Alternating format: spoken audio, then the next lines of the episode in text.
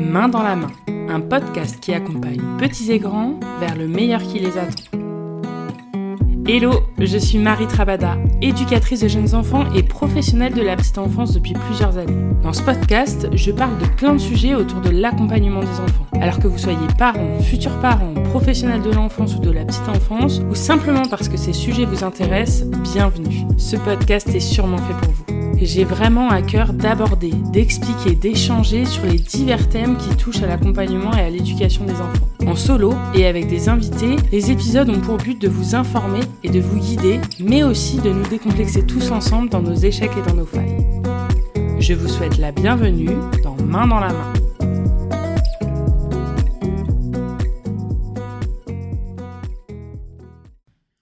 Bonjour et bienvenue dans cet épisode. J'espère que vous allez bien. Nous nous retrouvons aujourd'hui dans un épisode qui va aborder un thème pas forcément très joyeux. Nous allons aborder les VEO, violences éducatives ordinaires. On va essayer de comprendre ce que cela signifie et comment faire autrement pour prendre en charge les enfants dans le quotidien. Je sais que ce thème ne met pas toujours tout le monde d'accord. Mais ici, je vais m'appuyer sur ce que nous dit la loi, la science et les neurosciences ainsi que des spécialistes du domaine la violence conjugale, la violence entre adultes ou les actes de cruauté envers les animaux, tous ces actes sont condamnés sociétalement. Seuls les VEO, subis par les enfants de la part d'un adulte, sont encore tolérés dans notre société. Pour moi, il n'y a pas de débat. Juste l'importance de trouver des solutions pour éduquer positivement et dans le respect. Alors faites-moi confiance et embarquez dans cet épisode pour en apprendre plus sur ce thème. Je vous souhaite une bonne écoute.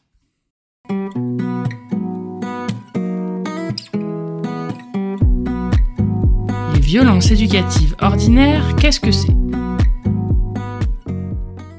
Alors pour définir les VEO, je vais m'appuyer sur la définition de l'association Stop VEO, qui nous donne la définition suivante. L'acronyme VEO est la violence, physique, psychologique ou verbale, utilisée envers les enfants dans une intention éducative, pour leur bien, pour qu'ils aient un bon comportement.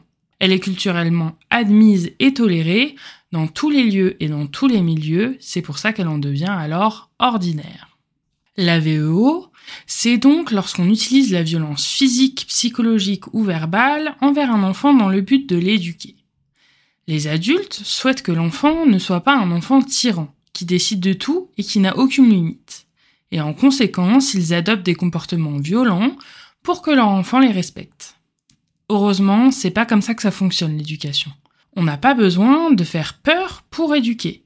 Mais vous verrez, on approfondira ces points un petit peu plus tard dans l'épisode. Les VEO sont culturellement tolérés par la société. Ils peuvent être exercés par des parents, mais également par l'entourage et par des professionnels de l'enfance. Elles sont considérées comme banales, normales, et même parfois elles peuvent être encouragées. Forcément, je ne peux pas parler des VEO sans parler de Catherine Guéguen. C'est une pédiatre et auteure de grands livres à succès.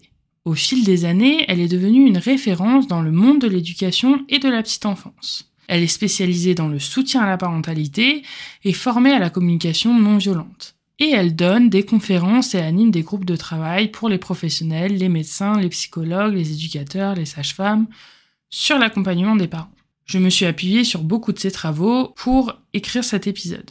Elle a su vulgariser pour le grand public l'apport des neurosciences affectives et sociales dans le développement de l'enfant et elle mène depuis longtemps un combat contre la violence éducative ordinaire.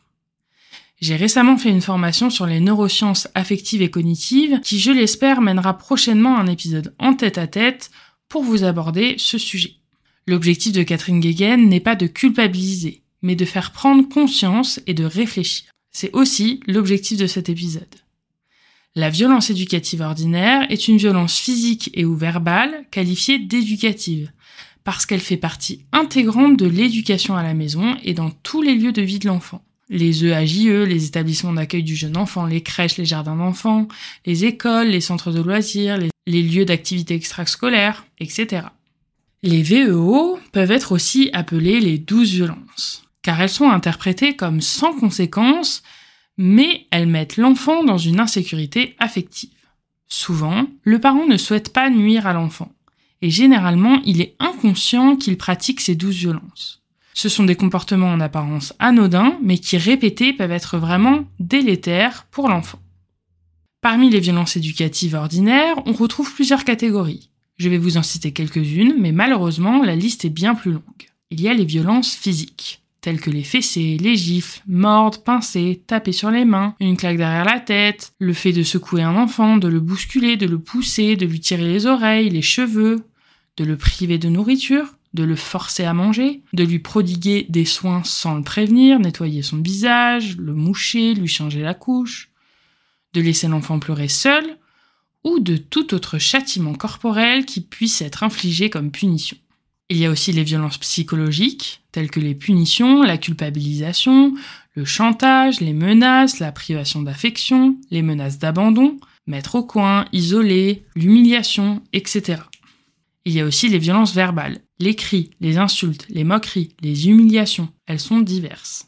On parle aussi, on en parle moins, mais il y a aussi les violences dites culturelles. Elles se présentent comme par exemple imposer une vision ou une manière de penser, telles que les stéréotypes de genre, le racisme, l'homophobie, etc. Imposer ou interdire une religion ou des croyances, ou imposer quelque chose sur le corps de l'enfant. Et forcément, il y a la catégorie des maltraitances, porter des coups avec un objet, une douche froide, des coups de pied, privation de nourriture, privation de soins, privation d'affection, humiliation, insultes, etc., etc. Malheureusement, la liste est très longue. La VEO regroupe donc tous les moyens violents que les parents utilisent pour faire obéir l'enfant et changer son comportement. Elle se transmet souvent de génération en génération. Les parents reproduisent ce qu'ils ont pu vivre lorsqu'ils étaient enfants et pensent donner une bonne éducation à leur enfant, puisque c'est ce qu'ils ont toujours connu. Encore aujourd'hui, il est courant d'entendre une bonne fessée, ça n'a jamais fait de mal à personne. Ou encore, de nos jours, on laisse tout passer aux enfants. À mon époque, c'était une bonne claque et c'était fini. Ces principes éducatifs sont le fruit d'une méconnaissance du développement cognitif et affectif des enfants. Certains parents et pros interprètent donc à tort les comportements de l'enfant, en les qualifiant notamment de caprice ou de crise. Il est donc très répandu de croire qu'un enfant deviendrait un enfant roi si les parents ne le punissent pas quand il se comporte mal.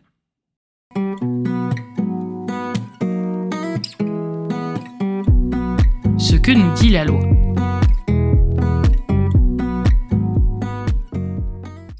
Je vais parler de législation française, puisque c'est celle que je connais le mieux, mais il faut savoir que la France est loin d'être en avance sur ce point. En 1989, les Nations Unies votent la Convention relative aux droits de l'enfant. L'article 19, notamment, demande à tous les États de protéger l'enfant contre toute forme de violence.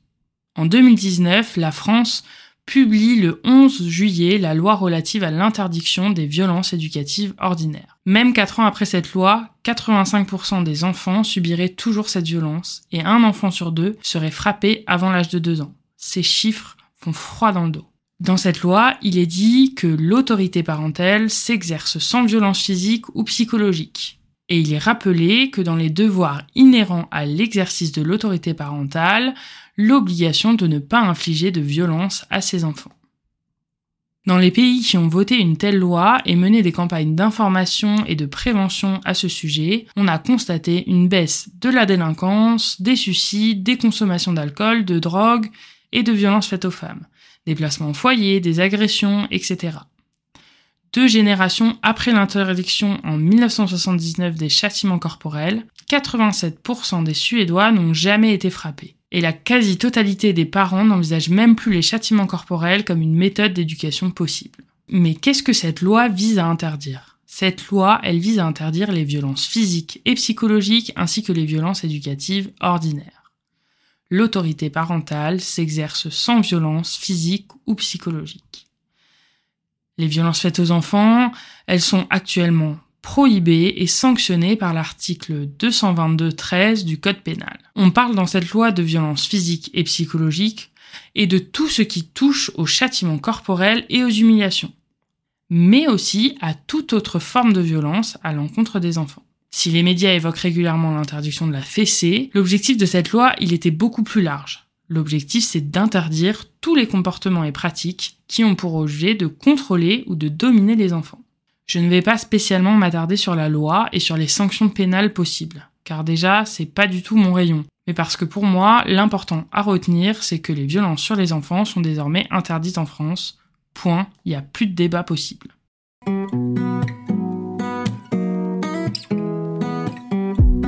Mais alors, quelles sont les conséquences? Comme le disait Françoise Dolto, l'enfant est une personne. Il me semble donc indispensable de réfléchir à l'intégrité de l'enfant et aux conséquences de nos comportements sur son évolution. Dans la Convention internationale des droits de l'enfant, il est dit que l'enfant a le droit d'être respecté et d'être protégé de la violence. Les VEO, les douces violences, la maltraitance et les punitions ont des conséquences sur le développement de l'enfant. Chez l'enfant, elles peuvent engendrer un risque d'agressivité. En effet, l'enfant il va imiter ce qu'il voit et ce qu'il vit. S'il vit des cris et de la violence, c'est ce qu'il risque de reproduire. Elles peuvent également engendrer un risque d'anxiété et de déprime à partir de 5 ans de vie. Chez le jeune enfant, les violences vont avoir des conséquences sur son développement, sur sa manière de se construire et donc peuvent avoir des conséquences sur toute la suite de sa vie. Ces violences peuvent avoir des conséquences sur sa construction identitaire, sur sa confiance en soi, mais aussi sur sa relation à vous. L'attachement sera forcément plus compliqué à mettre en place si votre enfant ne peut pas avoir pleinement confiance en vous. Au moment de l'adolescence, on voit des conséquences apparaître telles que euh, le décrochage scolaire, parfois même la réduction du quotient intellectuel, le risque d'apparition de troubles psychiatriques, et on inclut également un risque de harcèlement scolaire. Mais les effets ne s'arrêtent pas là. Chez l'adulte, on a encore d'autres effets secondaires, tels que des troubles de l'anxiété, des troubles du comportement ou des troubles somatiques, de la dépression. Les VEO vont avoir des conséquences sur l'estime de soi et sur la construction de chaque personne. Elles peuvent générer différents troubles chez les enfants et les futurs adultes. Elles augmentent aussi le risque de développer des comportements agressifs et d'en subir. Bref, le menu n'est vraiment pas réjouissant. De plus, il faut savoir qu'on observe souvent une transmission de la violence éducative ordinaire de génération en génération. Il est de notre responsabilité de ne pas reproduire les schémas toxiques que certains ont connus. Les parents reproduisent souvent les violences qu'ils ont vécues quand ils étaient enfants. Ils pensent en effet que c'est la bonne manière d'éduquer leurs enfants, puisque c'est ainsi qu'ils ont été éduqués. Les principes d'éducation viennent du méconnaissance du développement cognitif et affectif des enfants. Le plus souvent, l'enfant qui va vivre des moments de violence ne va pas se révolter contre ses parents ou contre les adultes qui l'entourent. Mais toute cette violence accumulée va se déverser sûrement sur ses frères et sœurs, ses copains de classe, et plus tard, cela peut avoir des conséquences sur ses relations amoureuses ou même ses propres enfants. C'est logique. Un enfant qu'on tape va trouver normal de taper et inversement. Les enfants élevés dans la violence deviennent très souvent des parents violents ou des compagnons violents et toxiques avec leurs partenaires. Ils seront également plus enclins à accepter la violence d'un compagnon puisque c'est leur normalité. Et il en est de même vis-à-vis de l'humiliation. Un petit être qui se construit en ayant l'habitude d'être humilié trouvera normal d'humilier les autres ou de se laisser humilier plus tard. Tous nos actes sur les enfants ont des conséquences sur l'adulte qui va devenir. Quand dès l'enfance les enfants sont élevés sans rapport de force, ils savent davantage, une fois adultes, avoir des relations apaisées, sans rapport de pouvoir ni de soumission. Lorsque l'enfant vit de la violence, il va apprendre à régler ses conflits par de la violence et par un rapport de force. Les châtiments corporels euh, sur un enfant par une personne de confiance ou par son parent vont lui apprendre que l'on peut être frappé parce que l'on est aimé, et que, du coup, en conséquence, on peut frapper parce qu'on aime quelqu'un. Les violences deviennent donc la norme et vont favoriser pour l'enfant une reproduction ultérieure à la fois dans la sphère familiale mais aussi en extérieur auprès de ses camarades de classe, de ses amis et plus tard dans sa vie adulte.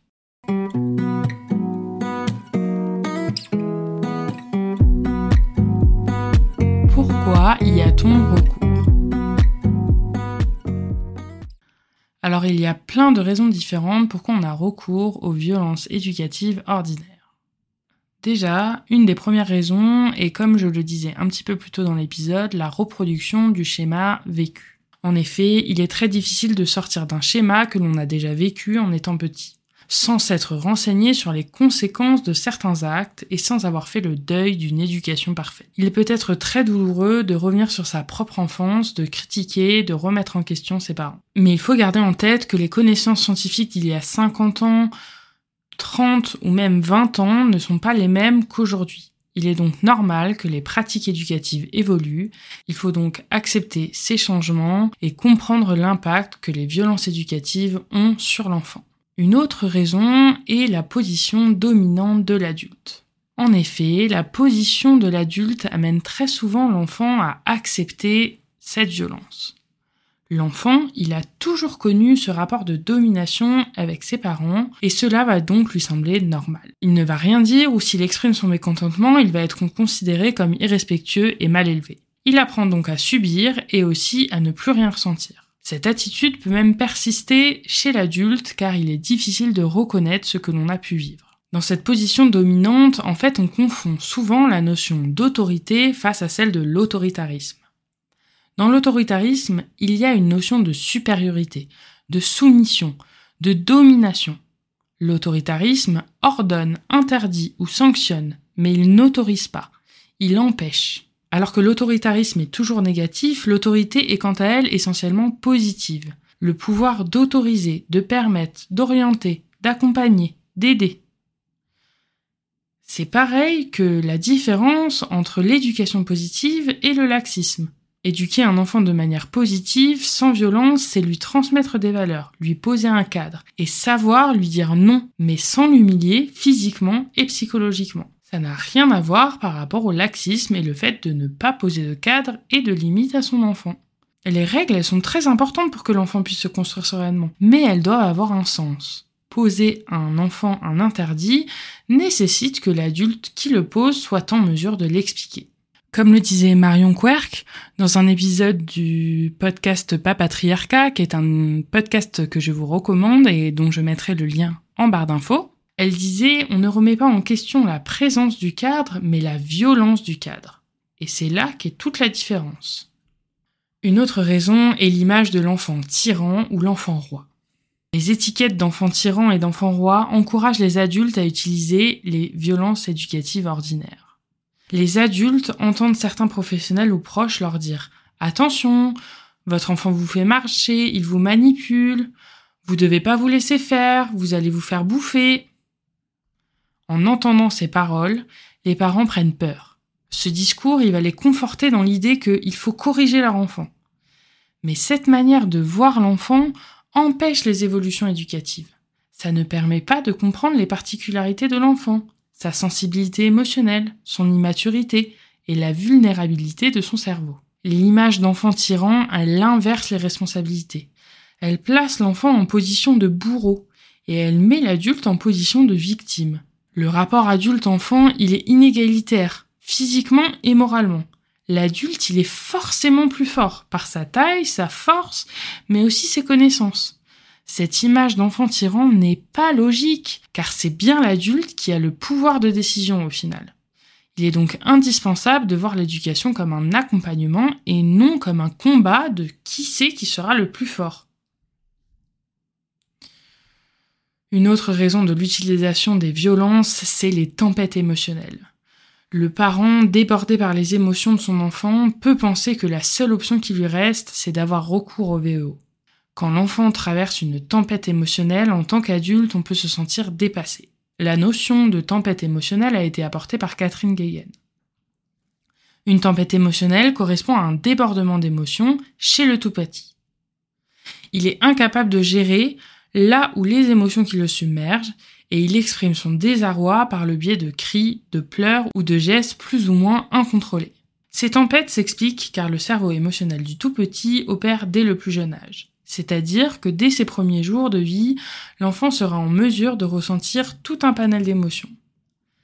Cependant, la partie du cerveau qui régule les émotions, le cortex préfrontal, reste immature jusqu'à 5 ou 6 ans. L'enfant, il n'est donc pas en capacité de contrôler ses émotions. Si d'ailleurs le thème des émotions vous intéresse, je vous invite à aller écouter mon épisode sur les émotions pour en apprendre davantage. Les tempêtes émotionnelles peuvent encourager les adultes à considérer l'enfant comme un être que l'on doit contrôler et dresser. Ce dressage est constitué par des rapports de force, de contraintes, de punitions, de cris, de menaces, d'humiliation. Mais d'autres modes de communication existent pour accompagner les enfants. Il est également possible de ressentir de la culpabilité, d'avoir de la colère envers son enfant. Les tempêtes émotionnelles sont dures à gérer pour les parents, et les pleurs incessants d'un bébé peuvent être aussi insupportables à vivre. C'est tout à fait normal de ressentir ces émotions. L'essentiel va être de pouvoir les exprimer sereinement, et il va falloir, en tant qu'adulte, avoir de l'empathie pour comprendre ses propres émotions pour ensuite pouvoir percevoir et recevoir les émotions des enfants. Il est aussi courant d'appliquer des violences éducatives ordinaires parce que certains pensent que c'est la bonne méthode. Les adultes qui utilisent les VEO pensent bien faire. Ils aiment les enfants et ils pensent souvent que c'est la bonne éducation et qu'il n'existe pas d'autre moyen pour que l'enfant devienne bien éduqué. Il est courant de penser que ces méthodes vont permettre à l'enfant de progresser, d'apprendre et de se comporter correctement. Et surtout, que l'enfant ne peut pas être bien élevé sans punition. Si je te punis, c'est pour ton bien. Si je crie, c'est pour que tu me comprennes. Si je te tape, c'est parce que sinon, tu vas recommencer. Mais tout cela va entraîner chez l'enfant une confusion. On a le droit de me faire du mal pour faire du bien. L'adulte fait ce qu'il m'interdit de faire. Ma maman a le droit de me frapper, mais moi je n'ai pas le droit de la frapper. Ça n'a pas de sens dans le cerveau de l'enfant. En plus, en fonction de son âge et de son développement du cerveau, l'enfant ne va pas pouvoir prendre du recul sur l'action qu'il vient de faire. Alors, par exemple, le mettre au coin pour qu'il réfléchisse à ce qu'il a fait ne va pas lui permettre de comprendre son geste. Même si l'enfant est très intelligent physiologiquement, il ne peut pas y avoir de précocité au niveau de la gestion de ses émotions. Cela nécessite des connexions neuronales qui, on l'a dit, arrivent qu'à partir de 5-6 ans. Donc plus un enfant est petit, plus il est impossible pour lui de verbaliser ses besoins et ses émotions. Il ne va pas pouvoir vous dire qu'il a faim ou qu'il ressent euh, de la soif. Mais par contre, il va vous exprimer et réclamer votre attention. Ce n'est pas forcément pour vous inventer, c'est juste une réaction à son état physique qu'il est en train de vivre. La dernière raison que je vais vous citer pour avoir recours au VEO, c'est la méconnaissance des effets très négatifs de cette violence. C'est aussi pour cela que j'ai fait cet épisode et qu'il me tient particulièrement à cœur. Parce que tout le monde n'a pas la connaissance des impacts que la violence a sur un enfant. Mon objectif n'est aucun cas de culpabiliser, mais justement de vous accompagner vers le mieux.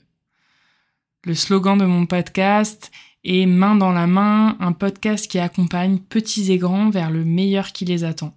Et cet épisode a vraiment cet objectif, vous accompagner vers le mieux. Et c'est aussi ce que je disais en introduction. C'est un sujet qui dérange, mais à notre époque, nous avons désormais les preuves objectives des effets négatifs de ces pratiques sur le fonctionnement et le développement du cerveau de l'enfant. Et ces conséquences vont perdurer jusqu'à l'âge adulte et vont perturber la construction de l'enfant, sa relation aux autres et sa capacité à s'épanouir et à mener une vie stable et heureuse. Est-ce que c'est vraiment ce que l'on souhaite pour les adultes de demain? Personnellement, non.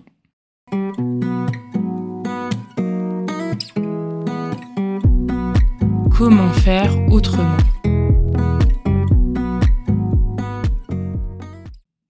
Alors maintenant qu'on a compris ce que c'était, ses conséquences, pourquoi on y avait recours, l'essentiel est maintenant de vous donner des pistes pour pouvoir faire autrement.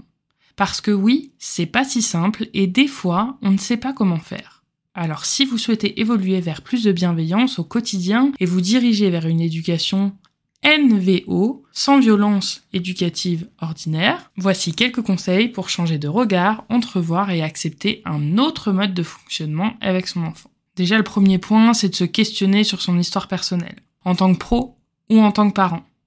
Il faut se questionner sur sa propre relation avec les autres, avec son entourage, avec ses parents mais aussi se questionner sur les méthodes éducatives que l'on a connues et celles qu'on a envie d'appliquer au quotidien avec son enfant ou avec les enfants qu'on s'occupe. Il est également nécessaire de se renseigner sur les conséquences de la violence éducative ordinaire. Cet épisode est une première étape, mais beaucoup de supports existent pour continuer de former et d'apprendre. Il faut ensuite être prêt à modifier ses habitudes, à travailler sur soi et à avoir envie d'ajuster sa méthode d'éducation pour parvenir à des résultats concrets sans passer par la violence. Je vous assure qu'il est possible d'éduquer un enfant sans violence. Pour parvenir à ce résultat, il y a plusieurs conseils que je vais vous donner. Dans un premier temps, il est important d'être à l'écoute et d'accompagner son enfant. Communiquer avec votre enfant est la clé de beaucoup de choses. Soyez à l'écoute lorsque votre enfant s'exprime et aidez-le à mettre des mots sur ses émotions. Un autre point, c'est d'apprendre à parler et à communiquer autrement. Je vous conseille d'utiliser la formulation positive, de valoriser ses progrès et ses actions dans le quotidien. Vous verrez que vous l'aiderez à développer sa personnalité et sa confiance. Le sentiment de sécurité est essentiel à son développement. Pour limiter les moments de crise de votre enfant qui peuvent amener à des violences éducatives ordinaires, il est important d'anticiper ses besoins. Par exemple, ne prévoyez pas une sortie à faire des courses si votre enfant est super fatigué et sera agacé au moindre événement. Ne partez pas de chez vous sans prévoir quelque chose à manger s'il est l'heure d'un repas, ou lui prévoir un change s'il a besoin d'être changé, etc. Faites-lui confiance. Un enfant, il va se tromper, il va tomber, il va casser des choses mais il va surtout réessayer, recommencer et apprendre à faire mieux. C'est la clé d'une éducation positive. Faire confiance à l'enfant. L'enfant, il ne fait pas de bêtises, mais il expérimente et il teste aussi ce qui se passe et les réactions des adultes autour de lui. Prenez du temps et accompagnez-le pour qu'il grandisse chaque jour. S'il s'est trompé, proposez à l'enfant de réparer son geste, plutôt que de le réprimander sans que ça ait un sens pour lui. Apprenez également à gérer vos émotions. Et oui, si on veut accompagner son enfant au mieux, il faut apprendre aussi à gérer ses propres émotions. Dès que vos premiers signes de colère ou vos premières pensées violentes apparaissent, prenez immédiatement du recul face à la situation. Respirez, prenez l'air, éloignez-vous si besoin et essayez de comprendre pourquoi votre enfant a eu ce comportement et pourquoi vous réagissez de cette manière. Pour vous aider aussi, il est important d'énoncer clairement les règles de vie. En effet, ne pas utiliser de violence éducative ordinaire, ça ne veut pas dire qu'il ne faut pas fixer de règles. Les règles et le cadre sont nécessaires pour que l'enfant grandisse et se développe sereinement. Elles vont le rassurer et le sécuriser mais elles doivent être énoncées clairement sans avoir recours à la menace, au chantage ou à la punition. La compréhension de ces règles va nécessiter de la patience, de l'écoute et beaucoup, beaucoup de répétitions. N'hésitez pas à demander du relais. Quand vous vous sentez en difficulté, il faut demander de l'aide extérieure, que ce soit avec de la famille ou des amis, mais aussi avec des pros, en PMI, le service de protection maternelle et infantile. En LAP, les lieux d'accueil par enfant, auprès de pros du moyen de garde de votre enfant, ou aussi auprès d'un psychologue si vous en ressentez le besoin. Être accompagné et soutenu pour vous éviter un burn-out parental, vous éviter de vous sentir à bout et du coup d'avoir comme conséquence des gestes regrettables sur vos enfants un conseil qui me semble indispensable, excusez-vous. Un geste maladroit, un mot déplacé, ça peut arriver. Ça nous est tous arrivé et ça nous arrivera tous, même la personne la plus bienveillante au monde.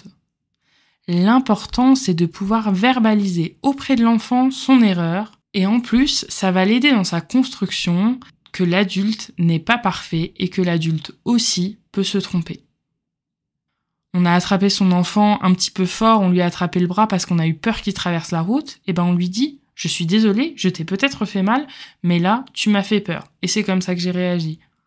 On a crié très fort parce que son enfant allait tomber ou son enfant a cassé quelque chose qui nous tenait à cœur.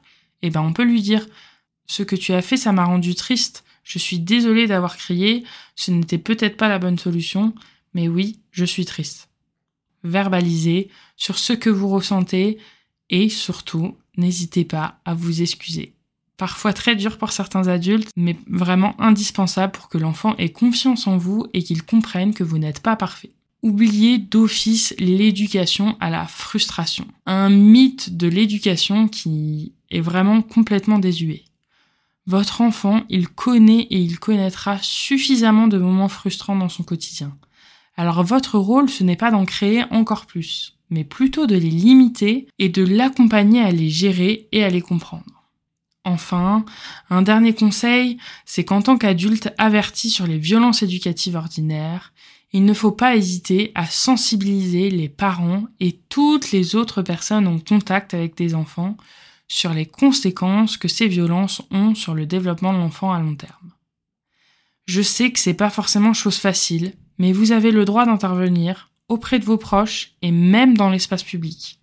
Surtout si vous considérez que la sécurité et l'intégrité de l'enfant sont en danger il est toujours possible d'accompagner un parent, un professionnel, dans sa démarche de changement de modèle éducatif pour le bien-être de l'enfant. Nous pouvons tous agir contre les violences faites aux enfants. Des enfants qui meurent sous les coups de leurs parents, ça arrive tous les jours.